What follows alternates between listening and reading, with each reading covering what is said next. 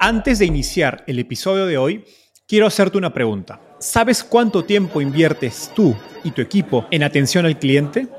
En el mundo de las startups, donde cada segundo cuenta y cada cliente es importante, Zendesk se convierte en tu aliado perfecto. Es como tener un equipo de superhéroes de atención al cliente a tu disposición. Zendesk es una plataforma omnicanal que integrará todos tus canales de comunicación como WhatsApp, email y redes sociales en un solo lugar. Gestiona tickets, ofrece una gran experiencia, aumenta tus ventas, pero sobre todo Construye relaciones cercanas con tus clientes gracias a Zendesk. Como beneficio exclusivo por ser parte de la comunidad startupeable, podrás probar el CRM de Zendesk completamente gratis por 6 meses. Y si decides continuar, tendrás 15% de descuento en tu primer año de contrato. Lo mejor de todo es que Zendesk escala de acuerdo a tus necesidades. Desde la oficina prestada donde empezaste hasta la compañía global que quieres construir. Compañías globales como Slack, Shopify y Airbnb confían en Zendesk para su atención al cliente. Ahorra tiempo, dinero y mantén felices a tus clientes. Encuentre el link con la prueba gratuita en la descripción de este episodio. Levantar capital por primera vez suele tardar más de lo esperado y ser un proceso muchas veces bastante frustrante. Entender cómo piensan los fondos de inversión, vender el potencial de tu mercado, explicar tu modelo de negocio con claridad, etc., son conceptos y habilidades que hay que aprender por primera vez. Hoy conversamos con Catherine Castillo, CEO y cofundadora de Neighbor, a quien pese de venir de una carrera profesional en tecnología, le costó y tardó más de lo esperado levantar su primera ronda de inversión. Catherine nos contó qué fue lo que más le costó de levantar capital, en qué victorias rápidas recomienda enfocarse a otros fundadores y si es necesario o no un inversionista líder. También hablamos de las particularidades de su modelo de negocio y qué estrategias utilizó para comunicar y convencer a los inversionistas del potencial de su mercado. Neighbor es un software especializado en la administración y gestión de condominios y a la fecha ha levantado más de 5 millones de dólares de fondos de capital como SoftBank, Magma Partners y Marathon Ventures. Gracias a Oscar Garzón de Neighbor y Nathan Lastic de Magma por las buenísimas recomendaciones de preguntas. Hola, mi nombre es Enzo Cavalier y soy un convencido de que el emprendimiento en tecnología es una oportunidad histórica para resolver los problemas más urgentes de Latinoamérica. En este podcast conversamos con emprendedores e inversionistas de las startups más impactantes de nuestra región para descubrir cómo se idearon, escalaron y levantaron venture capital para solucionar problemas tan grandes como la educación, las finanzas y la salud. Recuerda visitar www.startapeable.com donde encontrarás todo un ecosistema de recursos para tu camino startup. Hola Kate, ¿qué tal? Bienvenida al podcast Startapeable. Hola Enzo, ¿cómo estás? Muchas gracias por tenerme acá. Súper, bienvenida. Catherine, empecemos por la pregunta que me encanta hacerle a mis invitados, ¿cómo llegaste al fascinante mundo de las startups? Bueno, em, yo venía a trabajar varios años en el mundo corporativo y trabajar 13 años en FinTech. Eh, cuando Pau y Oscar, mis socios, realmente iniciaron con este sueño y esta idea, Pau y yo somos primas, entonces yo pues conocí el proyecto, yo la venía asesorando, pero desde el lado de negocio, un poquito más desde la distancia. El negocio empezó a crecer un montón y llegó al punto donde ellos me dijeron, bueno, te necesitamos, así es el momento. Eh, y bueno, nada, nos juntamos los tres y ahí decidí unirme en esta aventura que la verdad es increíble y no me cambiaría por nada. Genial. Brevemente cuéntanos qué es Neighbor, qué problema resuelve y sería genial si puedes darnos algunos números para entender su magnitud actual y entrar en contexto. Bueno, mira, Neighbor, alrededor de Neighbor estamos creando todo un ecosistema de vivienda y hemos empezado en Neighbor por atender una necesidad transversal en, las, en, digamos, en la parte de condominios. Actualmente las personas que viven en condominios pues tienen que pagar unas cuotas de mantenimiento comunes para garantizar que su edificio esté operando y funcione bien. Hoy en día para eso tienen un administrador y ese administrador hace todo manualmente con softwares legados muy tradicionales y lo que nosotros estamos haciendo es darles toda una tecnología para que administren toda la parte financiera y operativa del condominio. Entonces, de un lado, el residente tiene una aplicación donde se entera de todo lo que pasa, puede pagar sus cuotas desde allí y desde el otro lado, el administrador y todo su equipo operativo y administrativo usa tecnología Neighbor para que corra el edificio. Entonces, eso es lo que hace Neighbor hoy en día. Estamos operando en México y Colombia. Y bueno, solo en este mercado, desde que lanzamos, ya estamos operando más de 100 mil departamentos y casas con nuestra tecnología. ¡Wow! Esto implica que tienen alrededor de 100.000 usuarios, más usuarios.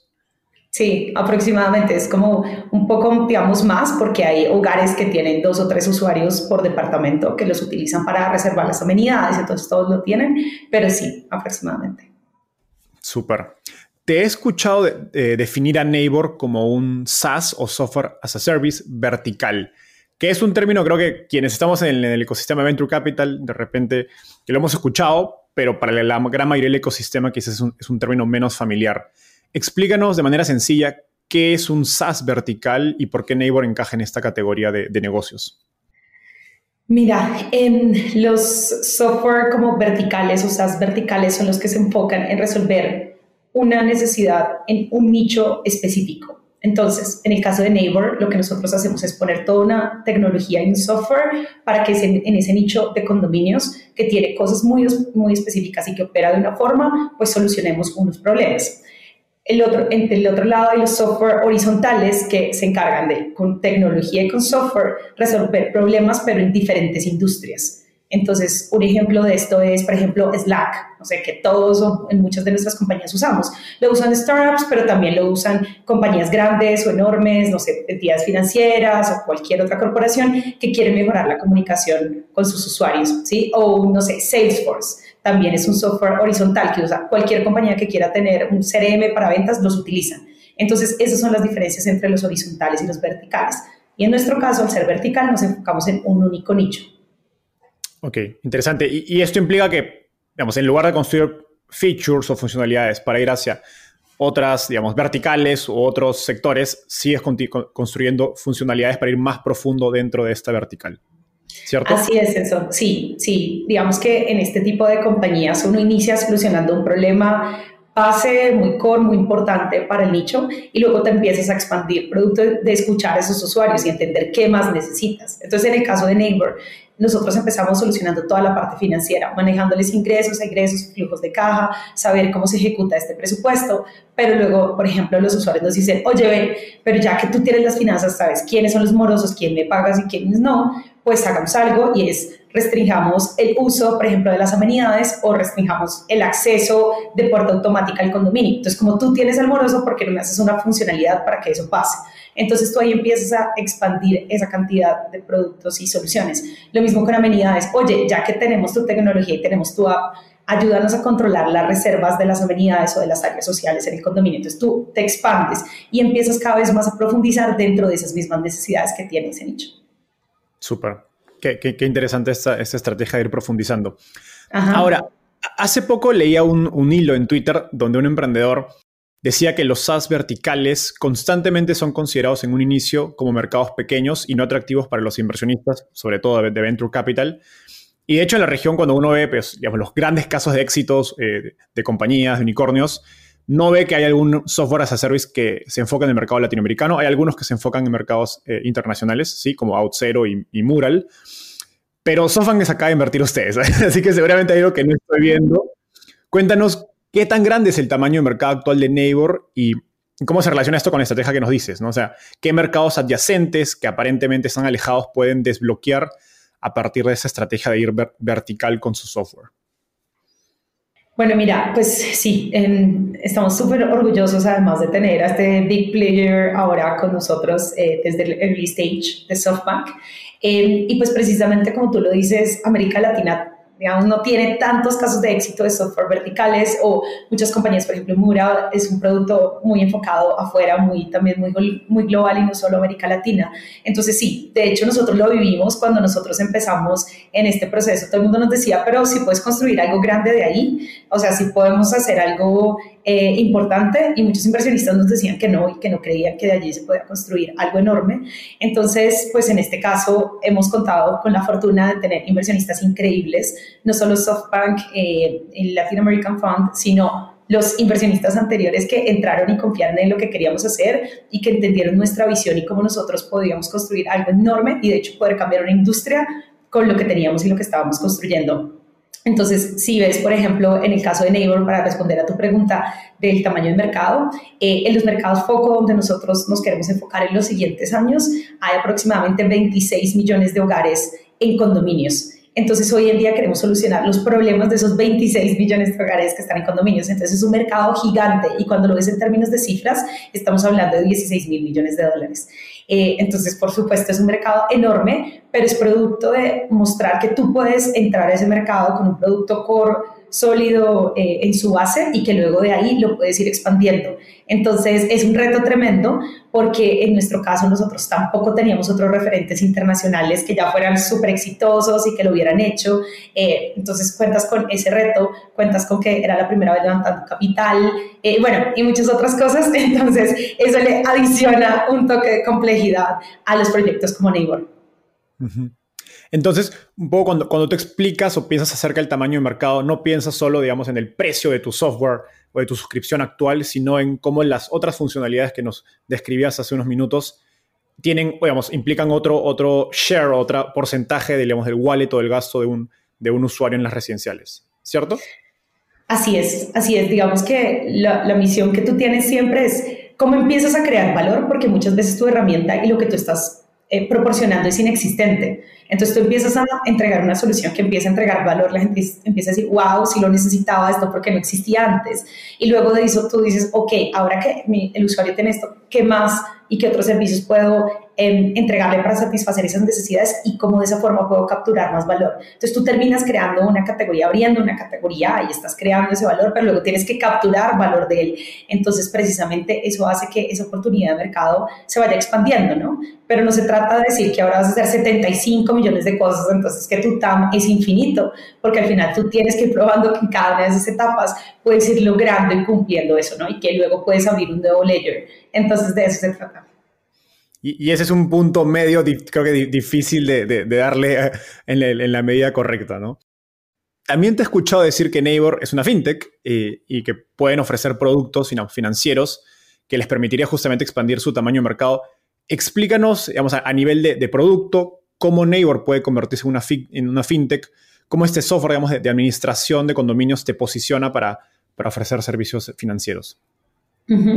Mira, en Neighbor nosotros hoy en día somos más PropTech y estamos desde el lado de toda esa parte de administración de condominios. Pero cuando tú piensas en las necesidades que tienen estos condominios, el problema número uno son las finanzas del condominio. ¿A qué me refiero? A que, como lo mencionaba antes, Tú lo que quieres como residente o propietario es que las finanzas de tu edificio estén controladas para que todos los mantenimientos y la operación del condominio funcione correctamente. Entonces, ¿eso a qué te lleva? A que tú, por ejemplo, todos los condominios hoy en día pagan. ¿Y cómo pagan? O las personas van y hacen depósito en una oficina o a veces hacen transferencias interbancarias, pero todo eso lo hacen fuera de un ecosistema. Nosotros en Neighbor lo que hacemos es que te permitimos hacer esos pagos a través de Neighbor. Entonces ponemos una capa de pago que al ponerla no solo le facilitamos la experiencia al residente, sino que le facilitamos toda la parte administrativa y operativa al condominio, porque piensan lo siguiente, piensan que eh, hay un condominio grande, digamos aquí, por ejemplo, en México, que hay condominios enormes que administramos, condominios que tienen tres torres y que en esas tres torres tienen 1.200 departamentos. Piensa lo que es para esa persona administrativa todos los meses emitir esas facturas de cobro, luego eh, validar quién le pagó y quién no entrar al banco todos los días a hacer la reconciliación y luego enviar un soporte o esperar que le envíen un soporte por WhatsApp para que pueda hacer la conciliación. En Neighbor automatizamos todo eso. Entonces, de esa forma empezamos a entrar en esos ciclos eh, financieros. Y ahora, pues ya que nosotros estamos administrando y gestionando eso, los clientes nos dicen, oye, pero si tú ya me ayudas a hacer toda esa parte interna del condominio con los residentes, ¿qué tal si me ayudas a administrar la parte externa de los proveedores? ¿Por qué no me ayudas a dispersar los pagos de los proveedores? ¿Por qué no puedo tener contigo una cuenta y desde esa cuenta me pagas todos los proveedores? Entonces, allí, así ayudamos a hacer más eficiente la operación. Y eso sale de escuchar y entender esas necesidades. Entonces, seguramente más adelante seguiremos desarrollando más esa capa de productos y servicios financieros al interior de los condominios. Genial. Y todo esto se conecta de nuevamente con esa estrategia de, del software as a service vertical, porque nos has explicado cómo a partir de un punto muy sencillo, digamos, muy core, puedes expandirte a, otras, a otros procesos clave, digamos, dentro de la operación de, de estas compañías que administran eh, condominios. ¿no? Y creo que esto se puede replicar en, en otros sectores eh, de manera muy... y, te doy un ejemplo adicional. Una compañía que a mí me gustaba un montón, pero es basada en Estados Unidos, que se llama Toast, que no, no sé si la has escuchado. Pero Toast, por ejemplo, para los que nos escuchan, es una compañía que entró en el segmento de restaurantes y que hacía manejo de inventario. Entonces les ayudaba a controlar los inventarios de toda la comida y lo que, lo que digamos, eh, se preparaba para esos restaurantes. Y una vez estaban ahí, dijeron, bueno, pues ahora que necesitamos que todos los meseros pues puedan eh, tomar de una vez los pedidos. Entonces sacamos todo un sistema como de punto de venta que permite además tomar esos pedidos y hacer la facturación. Pero ahora ya que estamos ahí, ¿por qué no de una vez me integras el pago para que de una vez todo quede pagado y pues integramos todo? Entonces te empiezas a expandir y muchas cosas precisamente te llevan a eso, a esas capas de pagos y servicios financieros en donde terminas de expandirte y por supuesto también creas un negocio muy grande a través de eso. Genial. No, Catherine, nos ha dado una clase maestra de estrategia de esa vertical. no creas, yo todavía estoy empezando, así, todo por aprender. está, bastante avanzada, creo. Ahora me gustaría entrar a, un nuevo tema que es el, el, hecho de levantamiento de capital. Hace, un minuto nos dijiste que, que fuimos, en tu ronda presemilla fue tu primera vez levantando capital. Y imagino que fue bastante difícil, lo he escuchado, en, que lo has comentado en otras entrevistas cuentas que se, juntaron varias, malas noticias que les costó levantar la ronda, quedaron en las etapas finales de Y Combinator y les, les costó encontrar un, lead investor hasta que finalmente Magma Partners eh, con Nathan eh, termina liderando su ronda, que creo que fue una gran noticia dentro de toda la dificultad. Cuéntanos dentro de este proceso, ¿qué fue lo que más te, te costó aprender de levantar capital siendo tu primera vez? Bueno, todo, pero hacer. Eh, en nuestro caso, como lo dije, quizás un momento era nuestra primera vez levantando capital. Eh, yo venía a trabajar sí, en compañías muy digitales y en bancos, pero pues siempre con un enfoque no necesariamente como de, startup. Entonces, pues teníamos que entender y hacer esa curva de cómo podíamos levantar capital y cómo podíamos em, pues, tener esos recursos que necesitábamos, por supuesto, para operar. Dentro de ese proceso, yo creo que uno de los grandes aprendizajes que hoy uno ve en retrospectiva, porque eso no lo entiendes cuando estás empezando, es que nos enfocamos mucho en el pitch y en la presentación, ¿sabes? Como en, en lo que hay que decir y en lo que cada slide tenía que decir. Y yo a veces siento que me sentía como un robot repitiendo y repitiendo lo mismo. Y no me preocupaba realmente por entender mi negocio y mi negocio, qué valor estaba creando y cómo eso digamos, iba a impactar o a cambiar una industria. Y yo creo que cuando uno termina de entender eso, te puedes sentar con un inversionista a tener una conversación más acerca de lo que estás construyendo, más que repetir algo que todo el mundo te dice que tienes que repetir en cada slide. Y yo creo que como founders por lo menos ese fue mi caso, le gasté tanto tiempo a la preparación del deck y uno itera 75 veces un deck y hasta que eso es, eso es un dolor hacer esos decks. Y además, ¿qué palabra digo? Pero ¿cómo lo hago? Y le preguntas a 75 personas, cada quien tiene una idea diferente, pero lo que te hace al final del día ser extraordinario es entender ese negocio que estás construyendo y cómo eso encaja dentro del mundo del venture capital porque pues yo sabía que estaba construyendo un negocio increíble, que los condominios tenían ese problema, que los residentes lo querían, pero yo no sabía precisamente que eso se llamaba un vertical SaaS y que podía expandirse en estas capas. Y cuando uno entiende eso, lamentablemente no está hablando el mismo idioma del inversionista. Entonces, eso te dificulta ese proceso también de levantamiento de capital. Entonces, uno de los grandes temas fue eso. Eh, por supuesto, luego con la llegada de, Magma, pues fue increíble. Yo la verdad abrí la ronda y dentro de esa ronda pues teníamos muchos inversionistas con los que estábamos hablando eh, y llegó un punto donde Magma me dijo, déjame liderar tu ronda, me encantaría que participáramos. Y yo, mira, tengo un montón de opciones, pero déjame, lo miramos. Y él me dijo, bueno, si no me dejas liderar, igual quiero participar. Y al final del día entendimos que era un gran aliado para nosotros y más que el fondo que tú tengas al lado es la persona que se sienta contigo en tu board, en las relaciones, en las juntas, eh, y eso es lo que hace toda la diferencia. Así que bueno, finalmente terminó entrando Magma eh, con nosotros. Genial. Y eh, en este proceso, digamos, pensando en, founders que están em, empezando a levantar capital por primera vez, ¿cuáles crees que son los quick wins en los que les recomendarías enfocarse? Mira, este quick win, y lo conecto con el de lead investor, es muchas veces te dicen que necesitas un lead investor y que, ay, no, cuando tengas el lead, vuelve. Mire, yo, les digo, para mí eso es una excusa. Si un fondo quiere invertir, va a entrar y van a buscar la forma de entrar y de una vez se compromete con ustedes con el cheque, con lead o no. Entonces yo creo que uno tiene que enfocarse no en buscar un lead, sino en construir un negocio que genere mucho valor y en saber comunicar ese negocio y eso que tú estás haciendo. Y cuando tú haces eso, sin duda alguna vas a tener una ronda. Puede ser que no tengas un lead para quien que tenga como un porcentaje tan importante de tu compañía, pero vas a tener el recurso para operar en esa etapa inicial. Y al comienzo, cuando tú estás iniciando a operar, pues hay muchas cosas que tú no sabes, tienes que aprender, quizá a veces no lo hiciste tan bien, no comunicaste la idea de la, de la forma correcta, pero si tú tienes el capital y eres un buen founder, vas a poder probar que eso que estás haciendo tiene mucho valor y que se pueden construir cosas increíbles desde allí. Entonces, a todos los que les dicen además que busquen un lead investor, que sin lead investor no pasa nada y que todo depende del lead investor, es enfóquense en construir su ronda, en hacer algo increíble, que ustedes seguro levantan la ronda. Ahora, si ustedes tienen la fortuna de conseguir un lead investor, un muy buen lead investor, pues es increíble porque en las rondas subsiguientes sí van a necesitar un lead, porque el rol del lead es muy importante, pero en etapas tan tempranas no es tan fácil conseguirlo, no todo el mundo como que quiere liderarlas, enfóquense más en levantar capital y ojalá puedan tener un lead que tenga una parte importante, pero si no, hay que seguir, o sea, uno no se puede parar, al final del día uno está acá para sacar un negocio y una compañía adelante y tiene que hacer todo lo que sea posible por aumentar las probabilidades de, éxito eh, de su negocio, entonces pues eso podría decir eh, como quick win, que no es tan quick win, pero es enfóquense en sacar la ronda adelante con lead o sin lead investor. Ustedes no pueden dejar que su compañía se pare y la excusa de todos estos fondos de sin lead, pues no entro. Pues, ¿sabes? Hay fondos que sí te dicen que uno sabe que no lideran rondas, entonces, claro, pero la mayoría de los fondos es simplemente una excusa para, vamos a ver quién entra, y si entra alguien bueno, ahí luego quiero entrar al final. Entonces, yo soy muy, o entras ya o no entras. Entonces, eh, creo que son parte, cositas que uno va aprendiendo como en el proceso. Genial. No, y de hecho, este era un tema que pensaba tocar más adelante, pero vamos a profundizar ahora.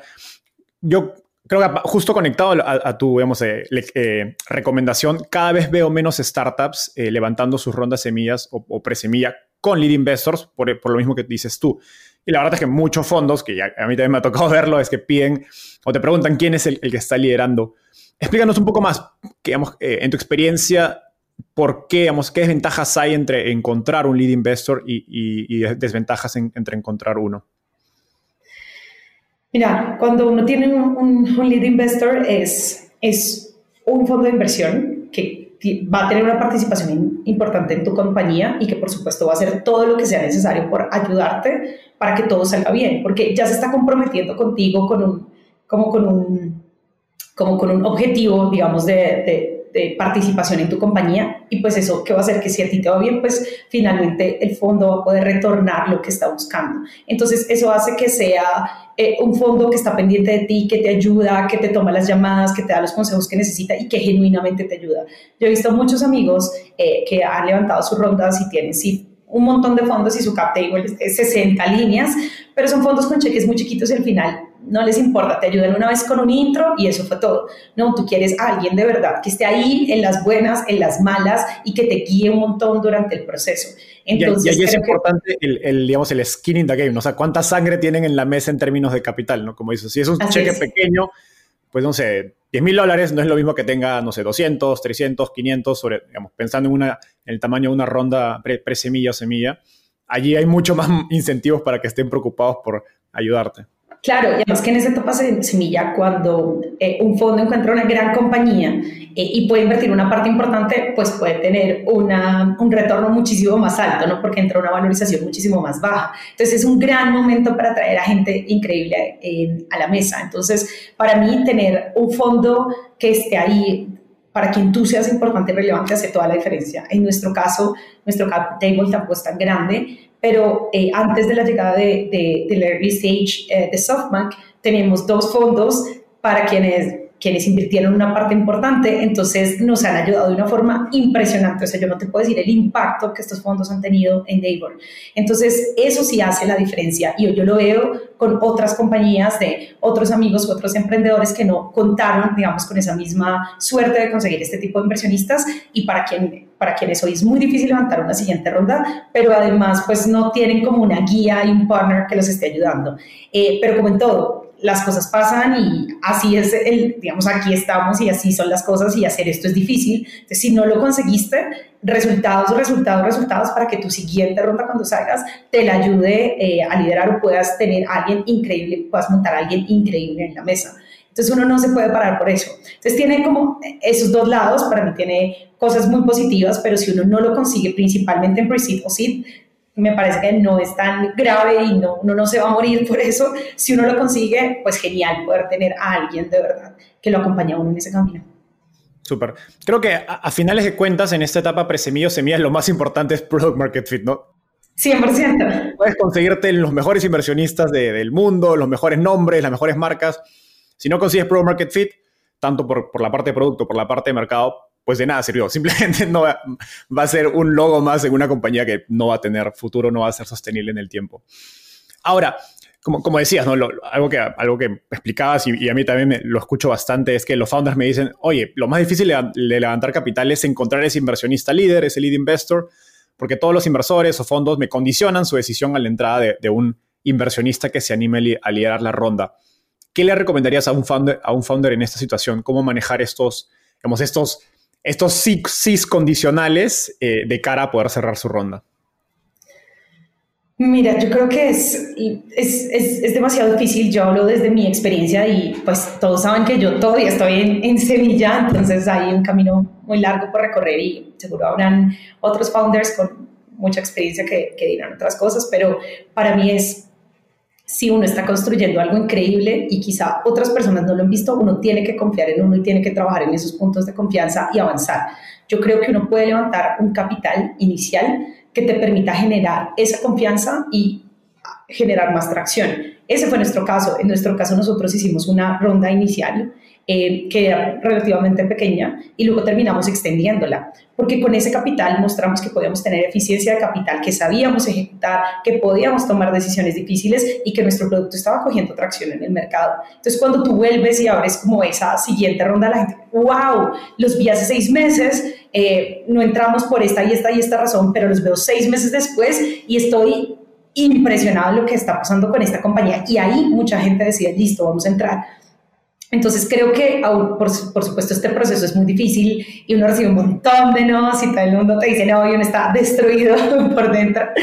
Pero si tú entiendes que al final, o sea, si tú alejas como esos sentimientos de tu bebé, de tu startup, que para ti es toda la vida, y entiendes cómo haces para aumentar las probabilidades de éxito de tu compañía, y es hoy no lo logré en esta etapa, pero ¿qué tengo que hacer para que a la siguiente sí lo logre? Y ese fondo que una vez me dijo que no, hoy me diga que sí pues lo vas a poder hacer mejor. Entonces, si por ejemplo te decían, mira, eh, no sé, eh, no veo que tu producto evolucione tan rápido, entonces te vieron hoy, tenía solo un feature de producto, cuando te ven a las siguientes, mira, tengo estas tres cosas que mis productos están adoptando y así vamos. Entonces, ahí ven el avance, ven que esas dudas quizá que, tuvieron inicialmente tuyas, pues ahora ya están solucionadas. Entonces yo creo que tenemos que quitarnos todos el ego de, ay, me dijo que no, no vuelvo a hablar con ese fondo, porque uno sí siente cierto dolorcito, no, no voy a decir que no, pero luego te das cuenta que sí, totalmente, pero luego te das cuenta de, no pasa nada, el fondo también tiene una tesis y tiene unas razones para entrar y no entrar, que por cierto es muy importante saber por qué no entró.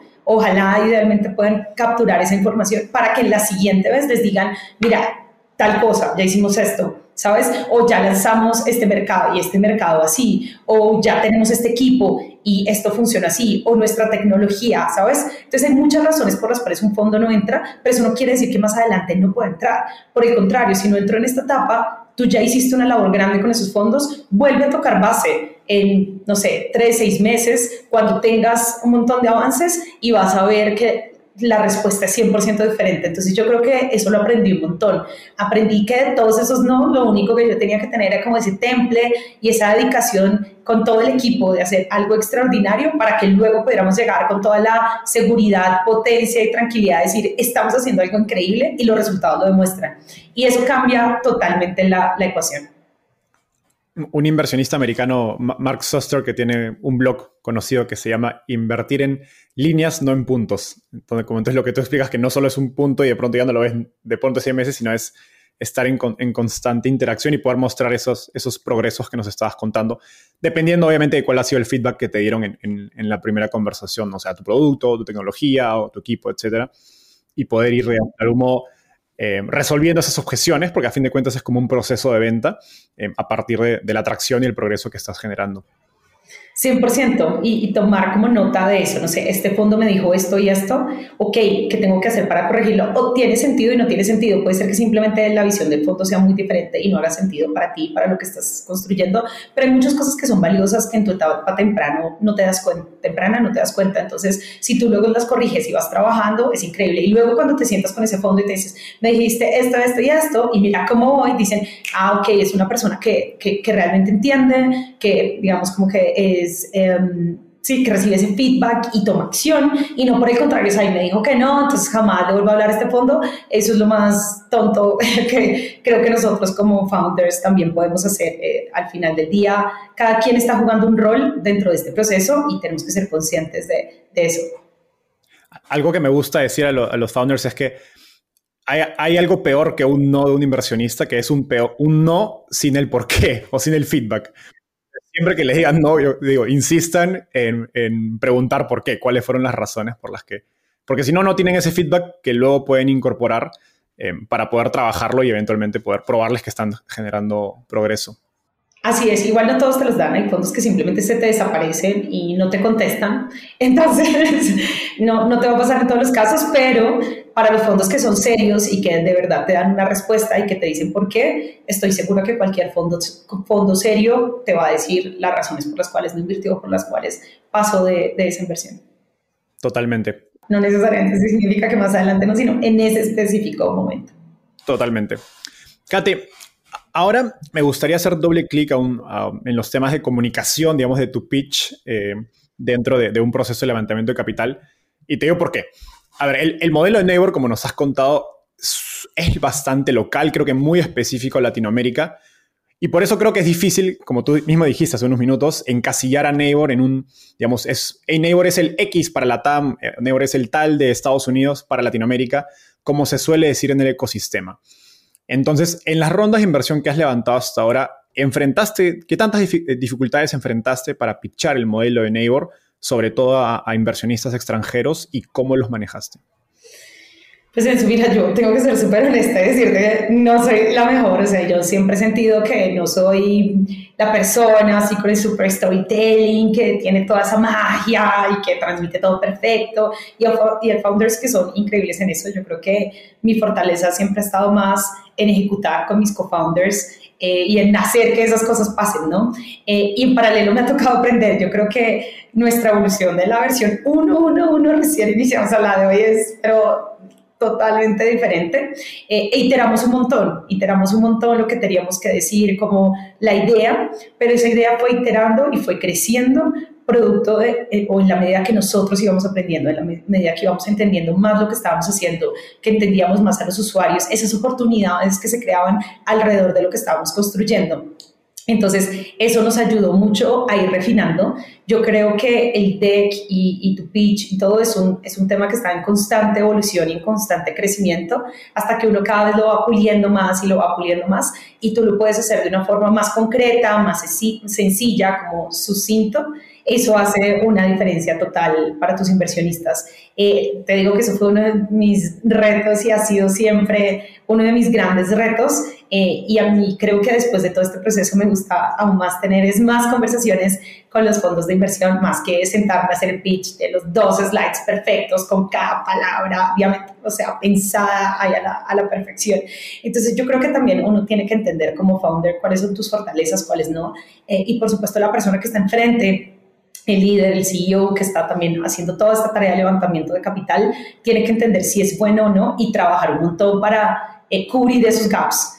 Sin duda alguna, el levantamiento de capital es un trabajo de tiempo completo en ciertas etapas de tu compañía y tú tienes que ayudar a, como siempre lo he dicho, aumentar esas probabilidades de éxito. Hay que recordar algo, eso y es que cuando tú sales a competir, tú sales a competir no contra en, términos de levantamiento de capital, no contra esos competidores que también están levantando, sino contra todas las startups que están en ese mismo ecosistema y que están levantando capital de los fondos. Porque recordemos que los fondos tienen un target de, de cuántas eh, inversiones realizan. Entonces hay fondos que dicen, voy a hacer 15, voy a hacer 30, o dependiendo del tamaño del fondo. Entonces tú estás compitiendo por ser esa compañía extraordinaria con el que todos quieren eh, estar y quien quieres invertir. Y eso implica que tú estás compitiendo con tus habilidades contra todos los otros founders que están buscando capital. Entonces a uno no se le puede olvidar eso, porque cuando uno tiene eso presente, dice, ok, yo, yo sé que esa no es una fortaleza eh, desde ese frente, pero sé que lo puedo mejorar y sé que lo puedo hacer increíble, porque si estás construyendo un negocio extraordinario, ¿cómo no vas a poderlo comunicar de una forma increíble? Entonces, todas las ayudas y todo lo que puedan hacer para que uno mejore ahí, vale la pena. O sea, hay que tener ayudas, hay que pedirle a otras personas que les den consejos, que, que lo puedan hacer mucho mejor para que tú cada vez lo hagas mejor, ¿no? Eh, lo más triste es que hay muchas compañías que están construyendo negocios increíbles, pero que simplemente no mejoran desde ese lado, desde la comunicación, desde la idea, desde el pitch, desde todo, y eso hace simplemente que tu compañía no sea fondeable, pero hay una oportunidad gigante, quizás son compañías con más tracción, quizá que muchas otras que hay en el mercado, pero simplemente no consiguen el capital. Entonces es un reto y es un tema tan importante que te saca de tu zona de confort. Para mí fue súper difícil, pero hoy me siento cada vez más cómoda, más tranquila en ese proceso y pues al final cuando tú tienes resultados y las cosas van bien, pues como que... Ah, los resultados también hablan mucho por ti. Entonces, esa sería una gran recomendación también que tengo y es, si no eres muy bueno o muy buena en eso, entiende qué es lo que te falta y empieza a trabajar en que lo puedas hacer muy bien, porque recuerda que la competencia es contra ti mismo, es contra ser la mejor versión tuya y estar comunicando a tu compañía de la mejor forma porque afuera todo el mundo está buscando capital y el acceso a ese capital es limitado y está limitado para los mejores, así que uno siempre tiene que trabajar en ser el mejor y en tener una compañía extraordinaria. Kate, de manera más específica, y me ha encantado todo lo que nos has dicho, ustedes, como nos comentabas al inicio, digamos, tu estrategia de mercado es particular en el sentido de que no estás diciendo yo atiendo al mercado de delivery de comida o de o sea, transacciones de carros, que evidentemente es grande, ¿no? Hay un proceso, creo, de explicación más profundo donde tienes que lograr que la gente entienda que estás empezando por un lado del, digamos, de todo lo que puedes construir para una residencial y, poco a poco vas a ir penetrando más dentro de las operaciones y, en, esa manera desbloqueando un, mercado potencial o un TAM, como se dice en inglés, más grande. Cuéntanos qué, tips o estrategias tendrías eh, para comunicar y, convencer a, a, un inversionista del potencial de mercado eh, para founders que estén en mercados similares? Mira, yo, yo, a mí siempre me gusta empezar por la base de lo que estamos construyendo eh, y cómo esa base eh, es diferente, como, como tus clientes te están mostrando que es algo que quieren y que necesitan porque en nuestro caso que nadie lo había hecho, que no tenemos, como tú dices, el referente del Uber de o el no sé quién, que era aún más complicado porque tus fondos empiezan a pensar, pero si se puede construir algo grande de eso, o sea, si nadie lo ha hecho, y recordemos algo, hoy se piensa que el mundo es plano, porque está globalizado. Entonces dicen, si nadie lo ha hecho en ninguna parte del mundo o no hay casos de éxito tan conocidos en ninguna parte del mundo, pues será que esta persona y este equipo tienen las capacidades de hacerlo precisamente. Entonces hoy te comparan, de hecho, no solo contra lo que está a tu alrededor, sino contra todo, por este concepto de que todo es flat y que todo es plano. Entonces, desde ese frente, lo que nosotros hicimos es decir, la oportunidad está clara en términos de eh, los millones de hogares que hay allí, y en términos de lo que nuestros productos hoy están adoptando. Entonces, esto parece muy básico, pero al hacer esto que parece tan básico, que es un software de gestión de condominios, lo que nos está permitiendo es conocer muy bien a todos los residentes y a todos esos eh, administradores de condominio y las necesidades que están teniendo y cómo operan y cómo interactúan dentro del ecosistema. Y por supuesto nosotros ya habíamos lanzado un par de features adicionales que nos permitían seguir entendiendo eso, como la reserva de amenidades, controles de acceso y seguridad para el condominio. Entonces, tú vas mostrando que eso sí se puede, que tiene unas posibilidades increíbles de crecimiento. Entonces, yo me enfoqué mucho en hacerles entender la base y por qué esa base era algo muy valioso para construir algo futuro. A veces cuando uno se pone a hablar del sueño y de cómo va a construir algo increíble que va a cambiar toda la industria, pero ni siquiera tienes lo más pequeñito y ellos no pueden, no, no entienden cómo con eso tan pequeño que estás construyendo puedes crear algo gigante.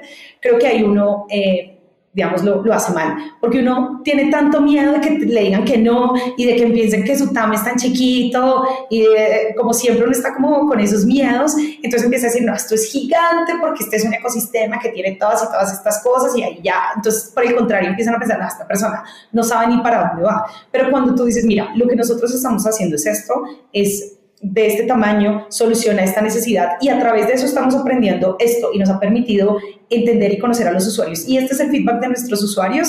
Ahora, a través de eso, pensamos que las siguientes cosas que podemos hacer son estas. Entonces, tú ya, ese inversionista, tiene la claridad, ok, entiendo por qué están haciendo esto hoy y entiendo cómo esto seguramente va a ser un catalizador y va a ser una base muy importante para lo que van a construir más adelante. Entonces, pues esa ha sido nuestra estrategia. Por supuesto, ha sido muy difícil en, en ese proceso, pero la verdad muy felices de, de, contar con los aliados que tenemos hoy en día y de que nos vean como un referente también en la industria. Increíble, no, sin duda creo que, creo que el, el, caso de Neuro va a ser, va a ser un, un referente. O sea, cuando me compartiste un tweet precisamente de como, no, este mercado es muy chiquito, y luego la compañía hace IPO, y luego todos, ¿cómo pasó esto? Nosotros nos sentimos así en Neighbor, que todos los que me dijeron, un software de condominios, ¿qué es eso? O sea, ¿a quién se le ocurre eso?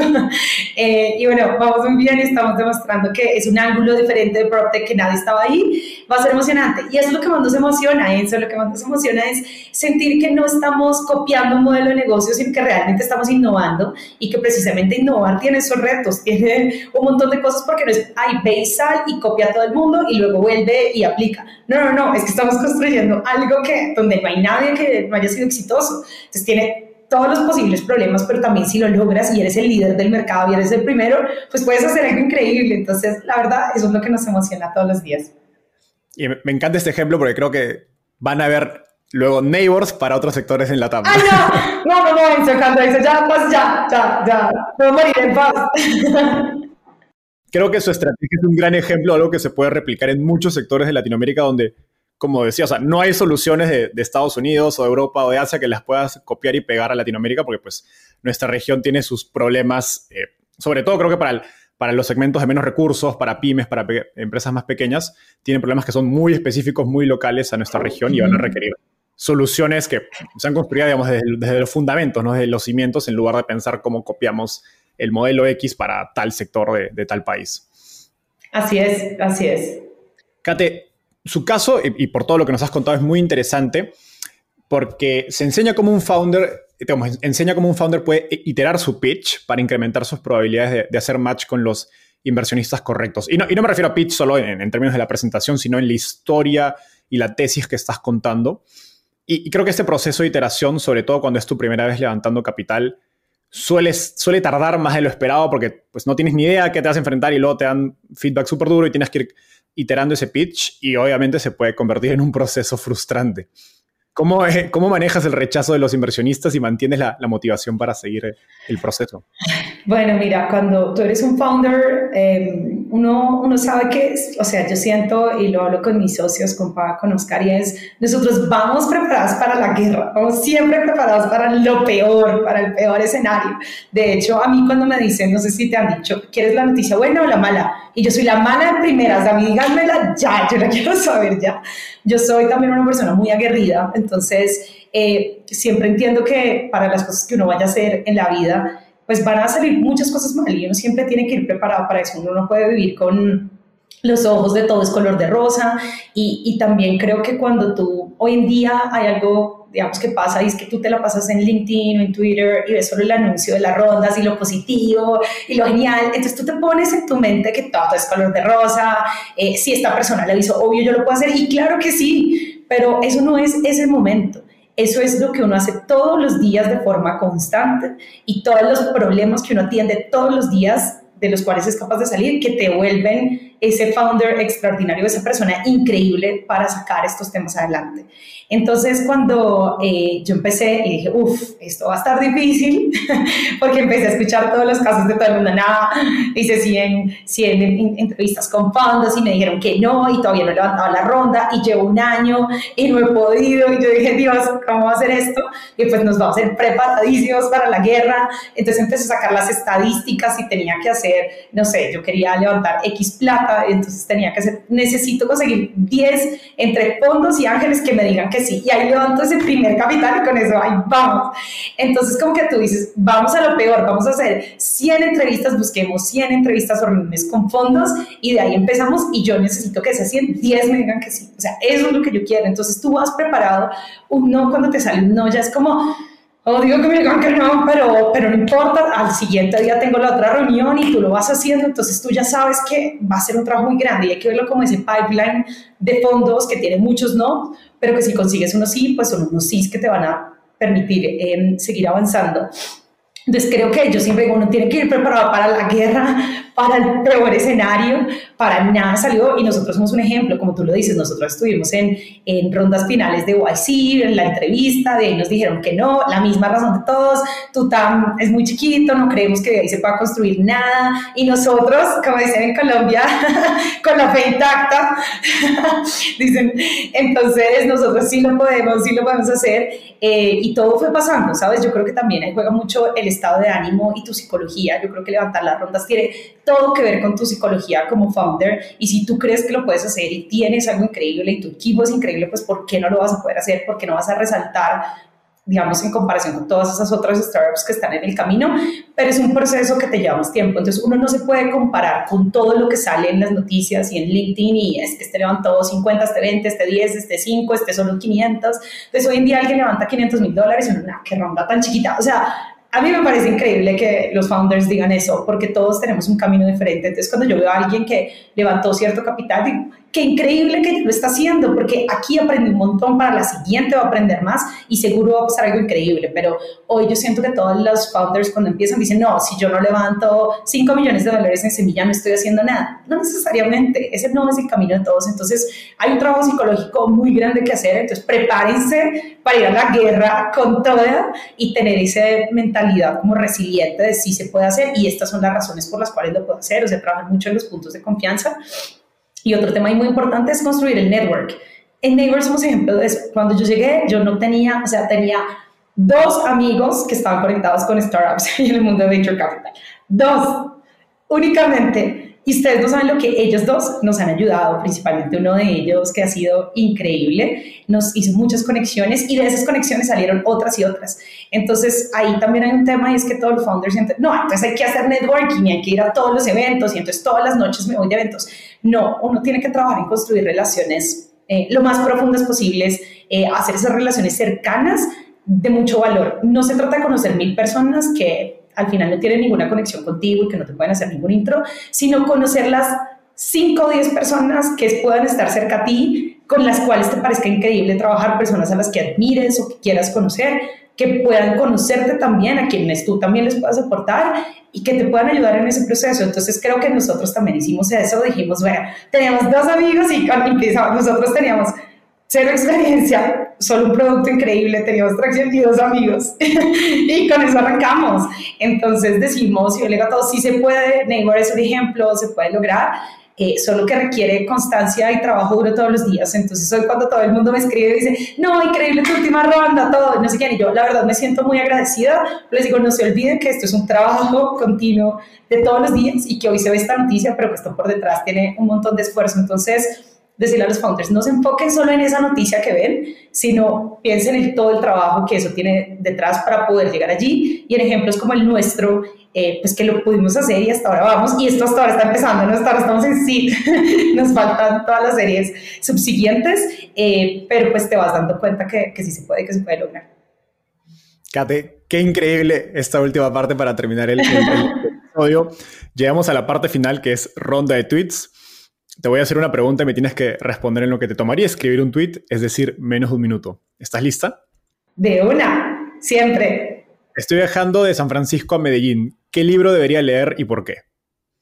Quizá yo te los he leído, pero, pero viene a mi mente porque lo estaba repasando en estos últimos días, que es um, From Zero to One de Peter Thiel. De hecho, él habla mucho de algo que es um, la competencia es para los perdedores precisamente porque él se enfoca mucho en mercados como el de Neighbor, mercados que no están explorados eh, y cómo tú entras en ese mercado, vas construyendo y luego haces algo increíble y te vuelves el líder de la industria. Entonces es un libro que otra vez como que retomé para validar unos conceptos. Al comienzo uno empieza a leer de todo y todo el mundo te dice, léete este libro, léete este libro. Y uno la verdad no entiende muchas cosas, solo cuando has vivido como que vuelves y los lees y coges muchos de esos conceptos. Entonces diría que ese. Bueno, me tardé más de un minuto, perdón. ¿Qué te gustaría cambiar del mundo de las startups en Latinoamérica? quizá un poco ese tema que, que, mencioné antes de compararnos con todo y de si no levantaste esta ronda de este tamaño no estás haciendo algo increíble. Eh, entonces cuando llegas a cualquier reunión es eh, como que tú quién eres y tu carta de presentación es cuánto has levantado y de quién. Eh, y si no tienes nada interesante es como no eres nadie en la mesa. y eso me parece que, pues sabes, como que no es divertido, no es chévere para las, las otras compañías que han tenido eh, ciertas dificultades haciéndolo. Entonces, como que es un ecosistema muy de egos y creo que tener más que egos, todo el mundo tiene eh, problemas y dificultades, deberíamos enfocarnos en cuál, o sea, tu carta de presentación, cuál fue la última embarrada que acabas de hacer y eso porque te hace increíble. Creo que deberíamos enfocarnos en eso más que en la credencial de cuánta plata has levantado, de quién. Em, pues sí, es chévere tener las credenciales, pero, pero no se trata de eso, ese es mi punto. Me encanta, totalmente de acuerdo. Finalmente, ¿quién es un emprendedor o emprendedora en Latinoamérica al que crees que debería entrevistar y por qué? Emprendedor o emprendedora. Eh, bueno, eh, no, un segundo, un segundo. ¡Ay, tengo muchos amigos! Bueno, no sé, de pronto Rafa de Reworth eh, que también tiene una historia chévere, no sé si no lo has entrevistado, eh, es un suizo que terminó en América Latina y que hoy está construyendo algo también increíble con un ángulo diferente en fintech, entonces Rafa me parece una persona también increíble. Genial. Kate, eso ha sido todo por hoy. Un gustazo conversar contigo y el resto de la audiencia nos vemos en un próximo episodio. Bye. Gracias, chao,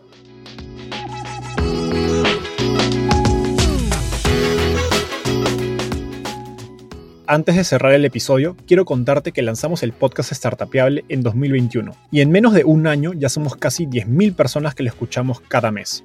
Y quiero seguir creciendo esta comunidad. Por eso, si escuchaste este episodio y te gustó, ayúdanos contándole a un amigo, familiar o colega. Suscríbete y déjanos un review en Spotify o Apple Podcasts. De hecho, me gustaría saber quién eres y por qué escuchas el podcast.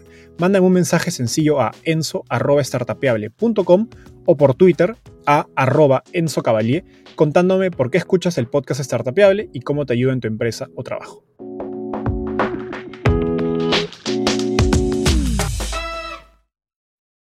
Este es un podcast producido por Explora.